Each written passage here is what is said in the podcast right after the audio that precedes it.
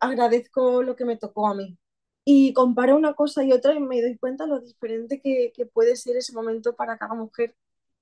Es muy diferente incluso que yo tengo un poquito de, de pánico, de miedo a tener otro embarazo y otro parto, porque yo estoy casi al 95% segura de que no tendría otro parto como ese, porque fue tan maravilloso, fue increíble.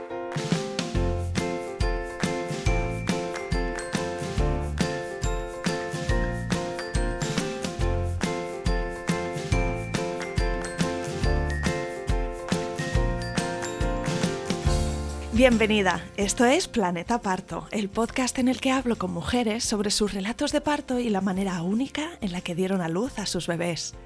Aquí vas a descubrir un mundo de relatos informativos y empoderadores sobre el parto y las diferentes formas de ser y convertirte en la protagonista de este poderoso viaje. Yo soy tu anfitriona, Isabel Anthony. Acompáñame cada semana y escucha relatos emocionantes, conmovedores e informativos que te ayudarán a conocer y vivir el parto de otra manera.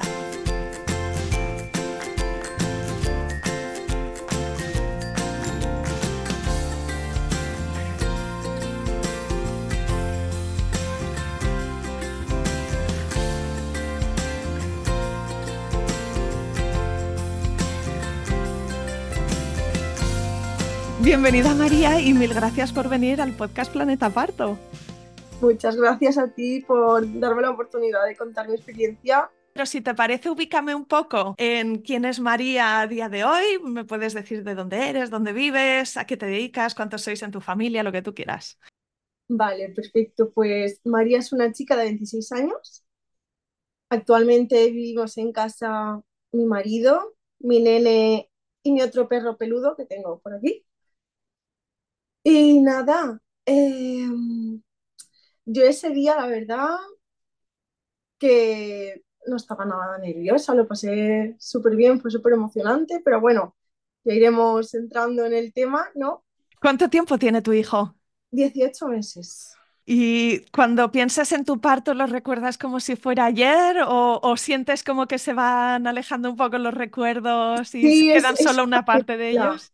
Exacto, es una mezcla, es un poquito, porque a veces que lo miro, ¿no? Cuando en esos momentos que tenemos así mamá bebé de dormir, de baño, de siestas, lo miro y digo, joder, es que parece que fue ayer cuando viniste, pero luego como que echo la vista atrás y digo, no, es que hace un montón. Y yo lo vivo súper intensamente todavía, porque fue, ya te digo, maravilloso, fue un regalazo. Bueno, pues sí que vamos a remontarnos al principio de, de esta historia y si quieres me cuentas si tú mm, de siempre habías tenido clarísimo que querías ser mamá o fue un- una cosa que surgió con el tiempo.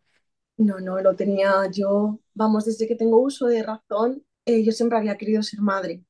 Siempre, de hecho, Adai vino en un momento muy especial, porque yo antes de tener a Adai pasé por un pequeño aborto, digamos que Pequeño quieres decir temprano. no se llegó a confirmar el embarazo con ecografía, pero sí salió la prueba positiva. Y nada, mi marido y yo pues tuvimos la pérdida, de hecho esa pérdida no era un bebé buscado, nos vino así de sorpresa, yo estaba tomando anticonceptivos, de hecho, y digamos que eso nos dejó como una espinita y al tiempo dijimos, oye, ¿y si vamos a por ello? ¿Y si nos lanzamos? Porque yo soy muy joven, mi marido es más joven todavía. Y eso hicimos, nos lanzamos y a los cuatro meses pues salió el positivazo, vamos, además de sorpresa y súper pronto. Cuando viste el segundo positivo, ¿recuerdas lo que te pasó por la mente? Después de uno primero que no va adelante, las cosas pueden ser distintas, ¿no? En ese test que te tienen las dos rayitas. Fue sorpresa, ya te digo, porque yo como estaba en búsqueda, compré test de embarazo para ir haciéndome, yo soy muy nerviosa, yo no puedo estar quieta, y dije, bueno, pues me los voy a comprar, no sé cuándo me quedaré, no sé cuándo vendrá, pero yo cuando me note así un día de retraso, que se me está atrasando un poquito, pues me haré uno. Lo tengo a mano y ya me lo hago rápido, sí. Exacto, exacto, me pedí cuatro o cinco, me acordaré, vamos, siempre. Y es muy curioso porque yo el 4 de noviembre del 2021 me hago un test, a mí se me acababa de ir la regla hacía una semana y nada, me hice el test y yo recuerdo ver un negativo. Y yo digo, vale, una semana se me fue la regla, es muy lógico que no me dé positivo. Y yo lo guardé en un cajón. No me digas por qué, llámalo instinto, llámalo como quieras, pero yo me lo guardé en un cajón.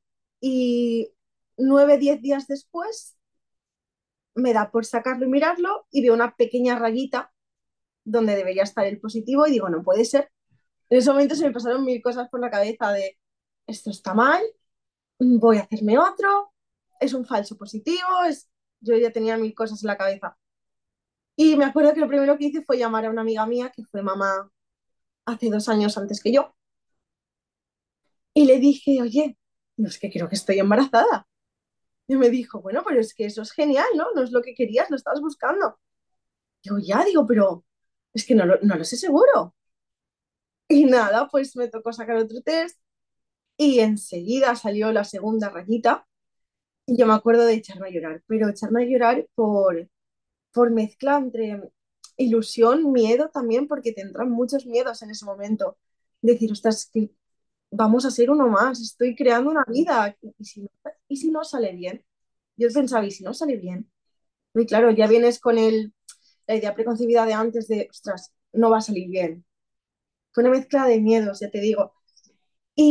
Y Pero claro, a mí esa, esa regla y lo- el- las semanas y eso me descuadra un poco. ¿Cuántas semanas sí, estabas embarazada en ese momento que no lo descubrirías hasta más adelante? exacto, fue un, un positivo súper rápido. Yo no sé en qué momento ovulé, no de hecho, O a lo mejor la última regla había sido el sangrado de implantación, pero que es no, mucho no. menos abundante que una regla. Entonces, Exacto, no, no, ya te digo yo que había sido, era regla. O sea, es- mi última regla fue el 28 de octubre y yo el 4 de noviembre me hago la prueba que sale positiva, aunque yo no lo hubiera visto en ese momento, pero era positiva. Hasta los ginecólogos me decían, hay un, un óvulo ahí despistado que... exacto, un óvulo veloz, un- un- no sé, no sé. Vale, vale. Y bueno, entonces supongo que, no- que, que antes o después no te pondrías en contacto con el centro de salud, matrona, primera Sí, visita. sí, exacto. Después, enseguida, nada más tener el positivo en la mano, llamé a mi centro de salud, informé, digo, mira, es que me parece que estoy embarazada yo. En mi cabeza no sé si, si seguía negándolo, pero yo digo, es que creo que estoy embarazada. Me decían, ¿te has hecho una prueba? Digo, sí, y te salió positiva. Digo, sí. Digo, pues entonces, digo, ya, pero no sé, esos miedos. Pasarían todavía unas semanas hasta que te mandaron a la primera eco, ¿no? Que es un poco ese Sí, momento de confirmación, también muy importante después de haber tenido una pérdida temprana. sí, ya te digo que, ya lo he dicho antes, yo soy un, un nervio, no puedo estar quieta. Me acuerdo además que me, no me cabreé, pero me entró así un poquillo de, de mosqueo porque en la seguridad social todo va muy lento. Entonces yo dije, ostras, me tengo que esperar hasta la semana 12 de embarazo para ver a, mi bebé. Digo, no puede ser. Entonces yo lo que hice fue coger una cita por lo privado, por parte mía y de mi marido. Cogemos una cita en un centro privado y en la semana 6 de embarazo yo ya pude ver al, pequeño granito de arroz allí y confirmamos que sí, que, era un, em- que todavía estaba de muy poquito, y, pero que sí, que había embrión y había latido. Vale, ¿y cómo te encontrabas tú físicamente? ¿Ese primer trimestre fue de los que te pasa un vendaval por encima y te quedas descolocada? ¿O Para nada, para nada. Hasta eso fue maravilloso. Yo no tuve ni un síntoma, ni un síntoma. De hecho, porque me salió positivo y me faltaban las reglas y no yo ni sabía que estaba embarazada. fuiste yendo a las consultas de seguimiento? Eh, ¿En algún momento tuviste algún susto con el embarazo? ¿O todo rodado? Mm, no, que yo recuerdo no tuve ningún susto. Iba creciendo la barriga, ¿no? A Sí, partir de él la iba sem- del mes creciendo. 5 que se nota ya, Exacto. empezaste a notar los movimientos del bebé. Sí, la semana 19 más 2 fue la primera vez que lo noté. Me acordaré, tenía a mi perrito encima de la tripa porque él se pasaba el día pegadito ahí. Y a mí me pareció como sentir un pequeño golpecito. Entonces ya dejé hasta de respirar, me concentré, dije, ah, ¿eres tú? ¿Eres tú? Digo, no puede ser. Y me, yo me ponía la mano, me apretaba un poquito. Y sí, sí, digo, no puede ser, digo, tan pequeñito que lo note. Fue súper emocionante, eso es una experiencia que no se olvida nunca. Bueno, tú tenías clarísimo que querías ser mamá. ¿Qué sabías o qué pensabas del concepto de parir? No lo sé, ¿habías vivido en tu entorno mujeres que contaran experiencias positivas? Es triste, pero experiencia positiva no había escuchado ninguna. Yo me informé muchísimo. Yo estuve, me leí varios libros, estuve viendo diferentes mm, podcasts por aquí. eh, en redes sociales también me intentaba informar con pediatras, matronas, ginecólogos. Pero bueno, yo creo que tampoco, no hay nada que puedas leer o escuchar que te prepare porque cada parto es tuyo. O sea, yo puedo ir leerme un libro, pero luego el día de, de la verdad no, no va a ser como tú has leído. Entonces, yo me preparé bastante, me preparé mucho, yo tenía muy claro lo que quería y lo que no quería el día de mi parto. También quería asegurarme de que se siguiera los pasos que yo quería dar, porque hoy en día, por desgracia, en muchos sitios no, no tienes un parto respetado, ¿no? Tú vas con una idea, con unas, unas directrices marcadas y al, a la hora de la verdad, la matrona y el médico es los que van a decidir si sí o si no. No debería ser así. Pero bueno, entonces yo tenía la idea de, a mí me hacía ilusión tenerlo en casa. Pero bueno, siempre tienes a la mamá un poco sobreprotectora que te dice, no, ¿cómo vas a tenerlo en casa? Estás loca. ¿Y si te pasa algo a ti? ¿Y si le pasa algo al bebé? Mi marido tampoco estaba muy de acuerdo. Yo dije, pues mira, pues ala. También yo digo, a ver, está la epidural, que en casa no me puedo poner la epidural. Entonces, fue un poco también el qué quería y qué debía y qué, y qué tenía que hacer. Fue un poco. Sí, te fuiste informando. ¿Te acuerdas de algún libro que leyeras que, que fuera de esos de... eh, Mira, este el que más me ha gustado fue Eh, sí, me leí uno que se llama Ser Mamá. de Naza. Olivera, ¿verdad? De Comadrona en la, en la ola. Sí, exacto. Me lo leí y me leí. Claro, habla también un poco de lactancia, posparto, embarazo. Y también me resolvió muchas dudas, porque yo no sabía que el cordón umbilical, si lo cortas al momento, claro, eso lleva sangre que es beneficiosa para el nene. Y yo no lo sabía. Yo, claro, yo siempre había escuchado que nace, se pinza y se corta. Entonces, yo también otra cosa de las que tenía claras es no le cortéis, no le pincéis el cordón umbilical a mi niño, por favor, hasta que no haya pasado por lo menos 10 minutos. También estuve escuchando a un pediatra que se llama Carlos González, maravilloso pediatra, me encanta, me encanta. Sí, que mucho de la, de la lactancia, del posparto. sí, sí, sí, sí, yo creo que más gente debería también informarse por esa rama de él, porque a veces nos basamos también en lo que queríamos antiguamente, y para nada, para nada así. Pues háblame, eh, María, de los días antes de que empezara el parto. ¿Dónde, dónde estabas tú como a nivel físico, mental, energía alta, con ganas? ¿Estabas ya pesada y, yo qué sé, como deseando que llegara el momento o súper a gusto? Te pongo en situación. Siempre muy delgadita, no soy muy alta, mido unos 58 y mi bebé vino con casi 4 kilos. ¿Vale? O sea, te pongo en situación porque yo tenía una barriga que yo llegaba después de la barriga. O sea, ella iba en cabeza. Sin embargo, no, no estaba pesada. ¿Te sentías ágil y Sí, yo estaba ágil. De hecho, energía a tope. Sí que es verdad que desde la semana 30 yo empecé con contracciones, que yo dije, no, es, espérate, por favor, no corras tanto, quédate ahí, quédate ahí que estás muy bien. Pero los días de antes sí que notaba algún pinchazo por, por la barriga, por abajo, más cansada, los pies se pinchan más. Y el día, el día de, parir, que digo yo, el día que conocí a mi niño, yo tenía energía a tope, yo no, no estaba cansada, no, no sé si era la felicidad, el, el saber que vas a conocer a tu hijo, el, no sé, yo estaba a tope, por las nubes. Y entonces, ¿dónde estabas cuando empezó el parto? Estaba en mi casa. A ver, Adai, a mi niño se llama Adai. Adai llegó un miércoles 27 de julio y yo el martes 26 por la noche, sobre las 12 menos cuarto, 12 menos 10 de la noche, yo empecé a sentir contracciones. No fuertes, eran más como dolorcitos, molestias, pero claro, como yo semanas antes estaba notando lo mismo, no le di mayor importancia y dije, si no va más, porque no tiene que ir a más, aquí se queda. Pero fue a más. Sobre la una a las dos de la madrugada yo empecé a caminar por el pasillo de mi casa, porque mi casa La de antes tenía un pasillo enorme. Yo empecé a caminar, yo vi que eso ya iba en serio y dije, uy, ya va seria la cosa. Entonces lo primero que se me pasó por la cabeza fue descansa, descansa.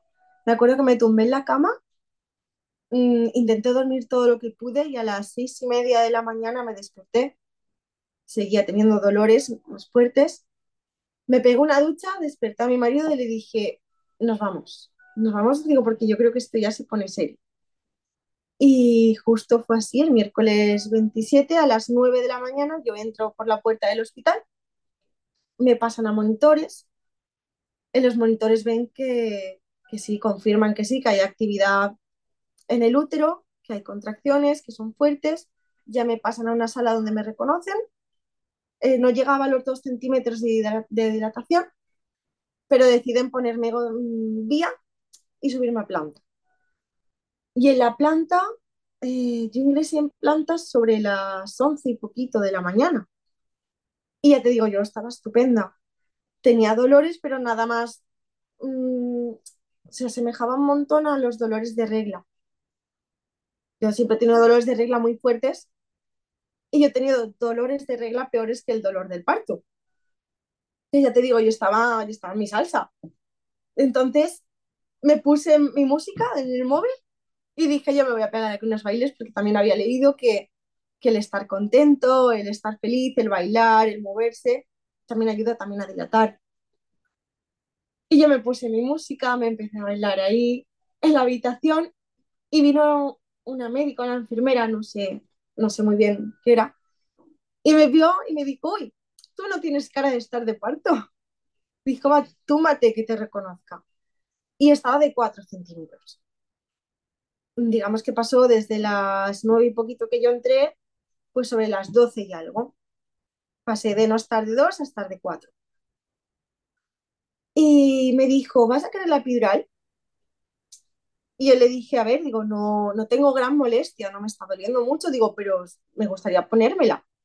Más que nada por si veo que va más, pues bueno, yo estar, yo también miraba mucho por yo estar bien, ¿no? Porque creo que también es importante pensar, pensar en, en el bebé, pero eres tú también la que ese día, ese día la mamá y el bebé es, lo más importante.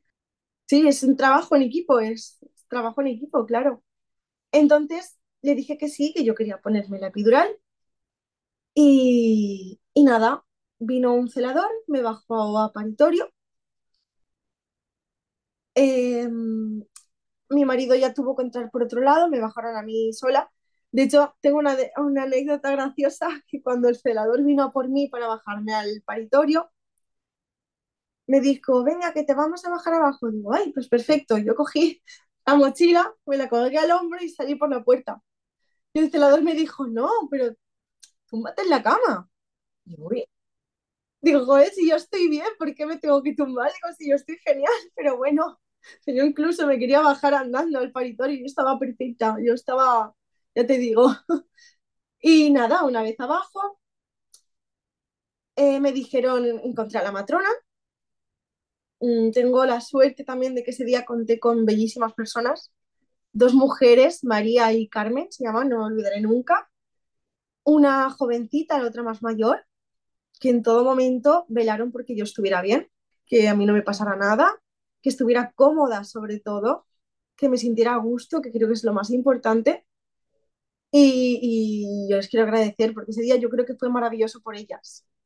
Wow, qué bonito que tienen su trabajo con tanto cariño y, y, y qué significativo es para nosotras, ¿no? Que estamos sí, en ese sí, día tan importante en nuestras vidas. Exacto. Marca la diferencia. Mm. Exacto, una vez leí que una mala palabra sobra para que una mujer no dilate. Y, y, es tan real, es tan real porque al fin de cuentas son mujeres, yo no sé si han pasado o no por la misma experiencia que están viviendo delante, pero yo creo que también es cuestión de empatía.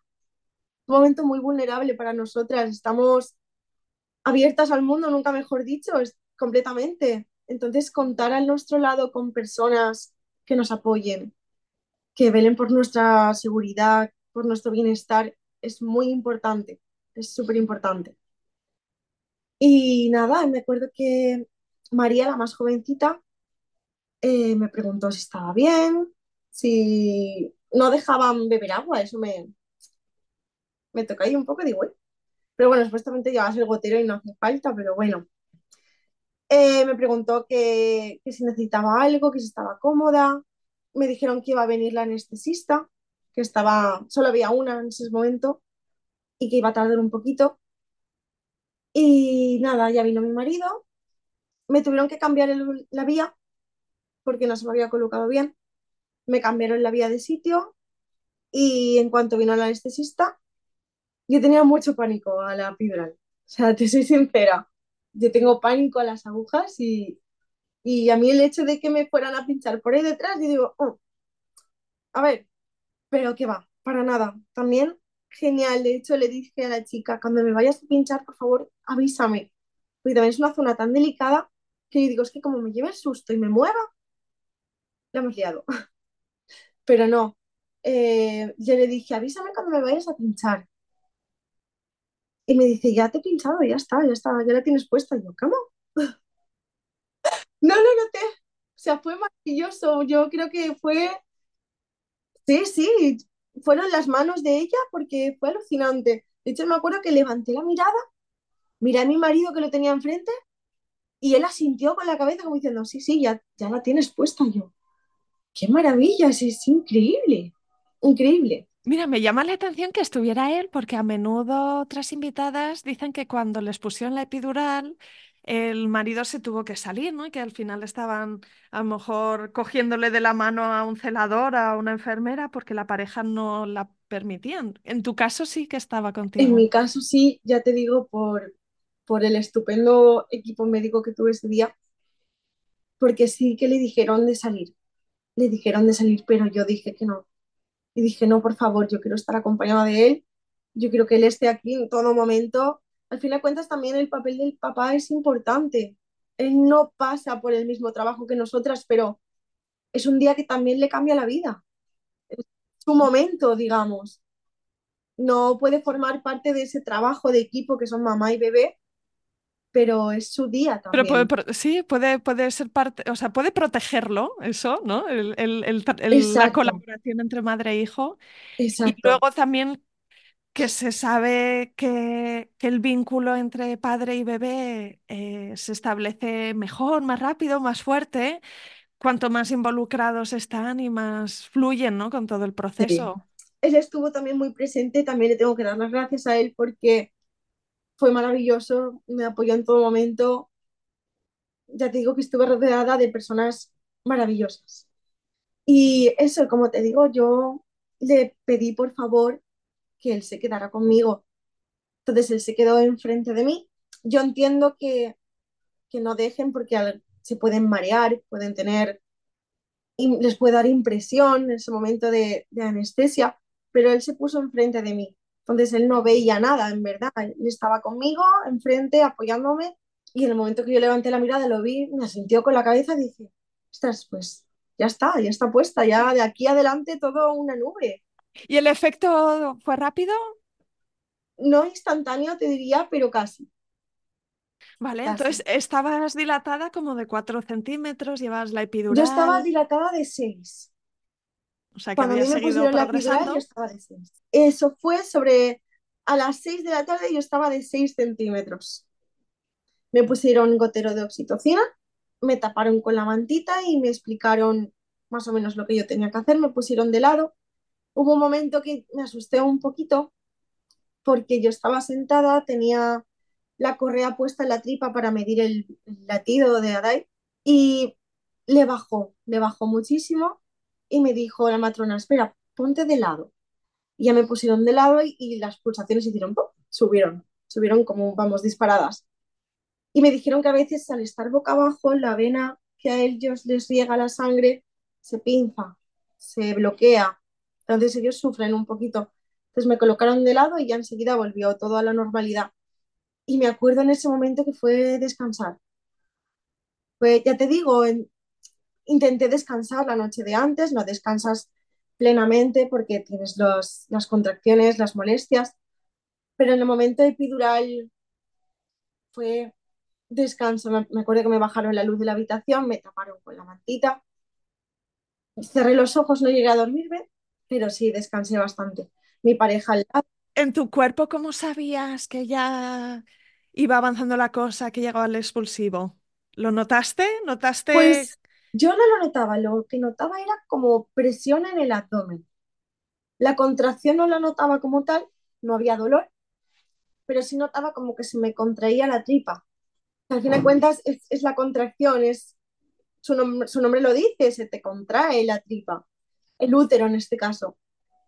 Entonces a las, a las ocho y poquito volvieron a entrar a revisarme y me dijeron que ya tenía casi los 10 centímetros, que estaba casi ya hecha.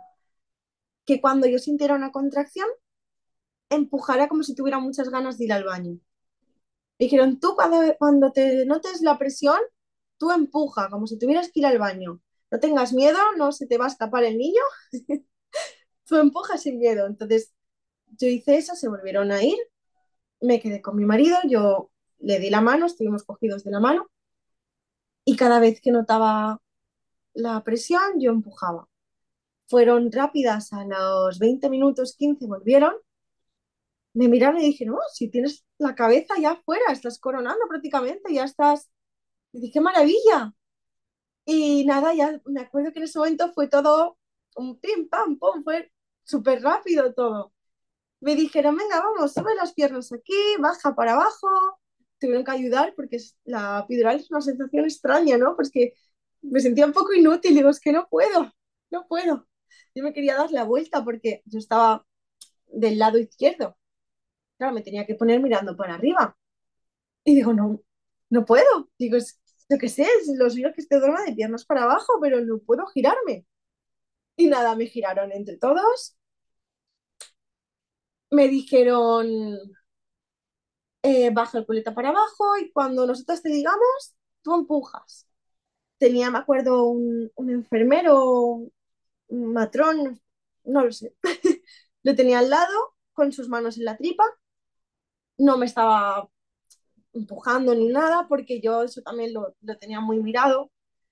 Pero él lo que hacía era notar la contracción a la vez que yo. Cuando él notaba que se me ponía la tripa dura, me decía, ahora, venga, empuja ahora. Em, ay, se me olvida contarlo, a mí me rompieron la bolsa, cosa que yo no quería, pero me la rompieron. Eh, te- ¿pero te lo explicaron o te la rompieron? No, me pasó una cosa muy curiosa porque yo al un poquito rato después de llegar al paritorio, antes de ponerme la epidural, yo me hice pis encima. O sea, yo no sabía que era pis, yo incluso en ese momento dije, ostras, creo que he roto la bolsa, porque yo en ese momento no tenía control sobre mi esfínter, cero nulo. Luego me dijeron que es porque la cabeza del bebé ya había entrado bajo del todo y había presionado la vejiga y se había salido solo. Pero claro, en ese momento dije, ostras, he roto bolsa, tal, no sé qué. Y luego resulta que no, que me había hecho pis. Pero bueno, son cosas que pasan súper naturales y, y eso es así. Y al poquito después me dijeron, vamos a, a romperte la bolsa para acelerar un poquito el este. Aunque no hay evidencia médica de que la rotura de bolsa acelere el parto, pero bueno, en ese momento no me pareció mal tampoco.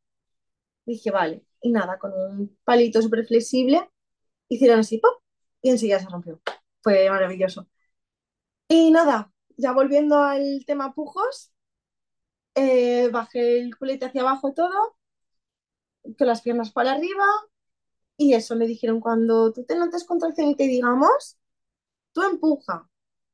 Y, en ese momento fue, es que fue muy rápido todo. Me acuerdo que fue cuatro empujones. Al segundo me dijeron, tú sabes que a veces tenemos que hacer un cortecito, ¿qué tal? No sé qué. Yo dije, no. Digo, yo no quiero episiotomía. Digo, a mí no, no me gusta, no quiero. Me respetaron la decisión, no se me practicó la episiotomía. Y, y al cuarto pujo yo ya tenía a mi bebé en brazos. Lo tenía encima, fue, fue maravilloso. Y de- decías que era un bebé de casi cuatro kilos. Mm, 3 kilos 600 pesó a nacer. 3,600. 300. En ese momento también me llamó la atención que no lloré. No sé si fue por el, por todo, pero mi marido al lado ha hecho una magdalena llorando, él lloró por él y por mí.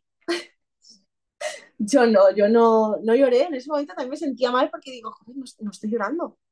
¿No me da ilusión o qué? Pero bueno, luego descubres que no, que no es por eso, que es la mezcla de todas las emociones que has tenido durante el día y ya está.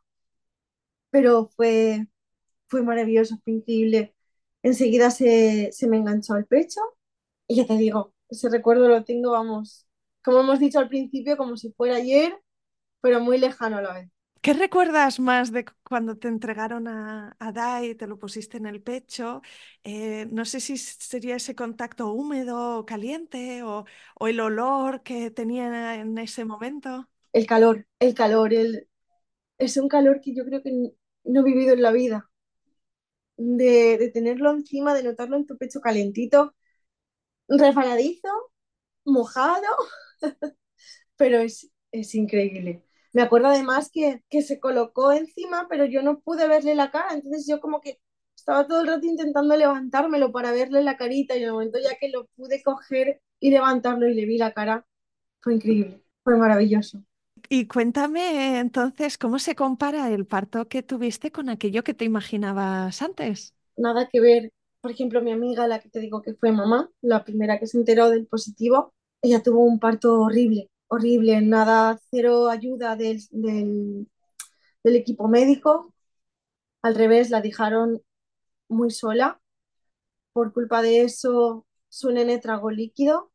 Mm, perdón, me equivoqué. Meconio. Eh, tuvieron que ponerle la UCI nada más nacer. Ella tuvo un desgarro. Pues te digo que también agradezco lo que me tocó a mí y comparo una cosa y otra y me doy cuenta lo diferente que, que, puede ser ese momento para cada mujer. Es muy diferente incluso que yo tengo un poquito de, de, pánico, de miedo a tener otro embarazo y otro parto, porque yo estoy casi al 95% segura de que no tendría otro parto como ese, porque fue tan maravilloso, fue increíble. ¿Tu recuperación postparto fue relativamente buena? Yo ahí sí que, sí que ya es más delicado porque mi posparto fue horrible. Fue horrible. Si el parto fue el día, el posparto fue la noche. Yo cogí depresión posparto. O sea, también es para que la gente entienda y vea que aunque tú hayas tenido un parto maravilloso, mm, no tiene por qué seguir la misma línea el posparto, la maternidad, y no está mal, no significa que esté mal es parte, ¿no? Es parte del aprendizaje de, de cada persona, de la vida. ¿Cuándo empezaste a sentir tú que, que, no estabas bien? ¿A los días o a las semanas? A las semanas. Yo me, me empeciné, se me metió en la cabeza que yo quería darle lactancia materna exclusiva y me empeciné tanto que luego al no poder ser, me derrumbé. Me derrumbé totalmente. En ese momento estaba sintiendo que le fallaba a mi hijo, que no estaba dándole lo que yo se suponía que estaba preparada por naturaleza por hacer.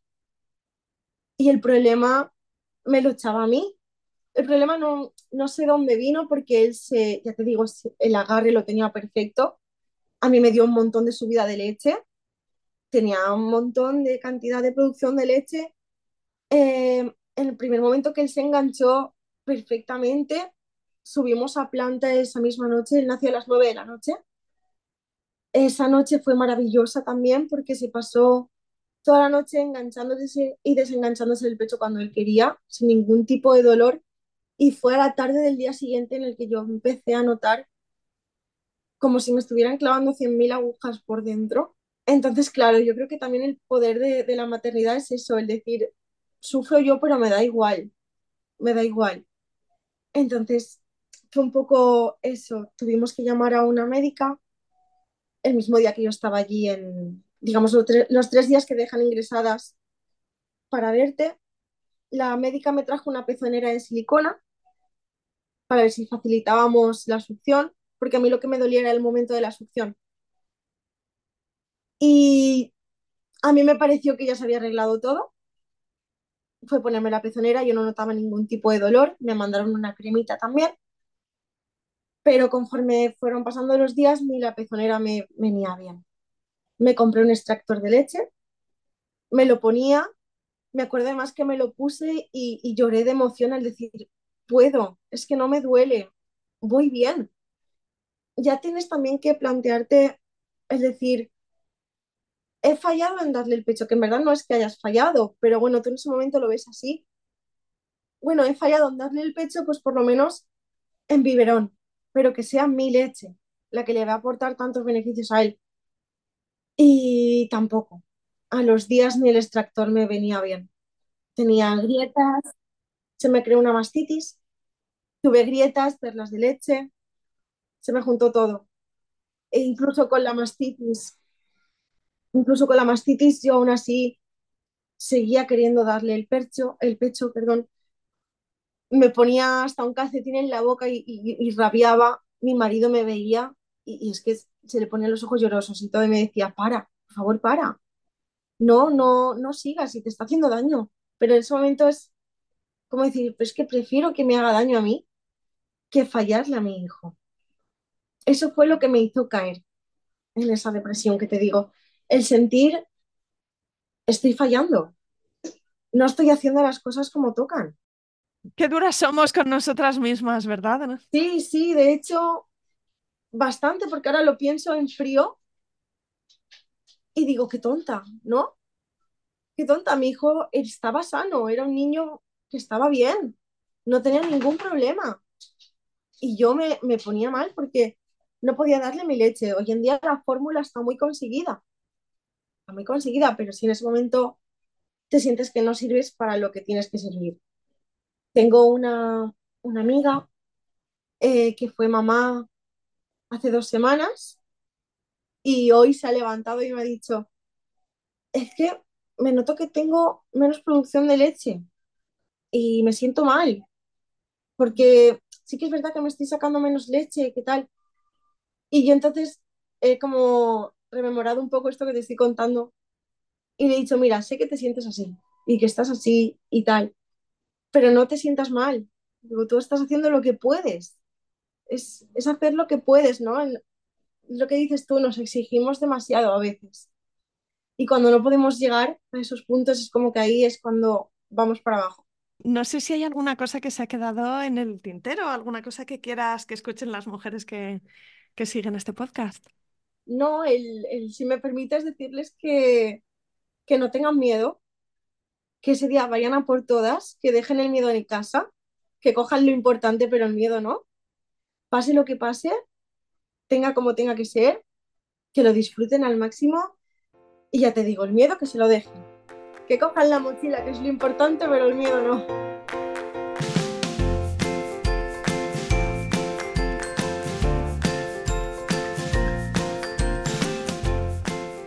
Aquí acaba este episodio. Si te ha gustado, suscríbete al podcast para enterarte cada miércoles y no perderte ninguna de estas preciosas historias. Encontrarás una estupenda biblioteca de relatos de parto de todo tipo que espero te acompañen, te entretengan y te ayuden en tu propio camino.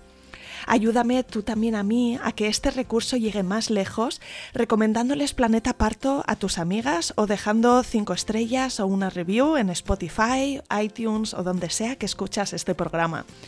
Y por supuesto, no dejes de escribirme, me encantará saber de ti, quién eres, por qué te gusta este programa o si te está ayudando. Mi mail es isa.planetaparto.es o en Instagram puedes encontrar la cuenta planetaparto.podcast. Cuídate mucho y nos escuchamos la semana que viene.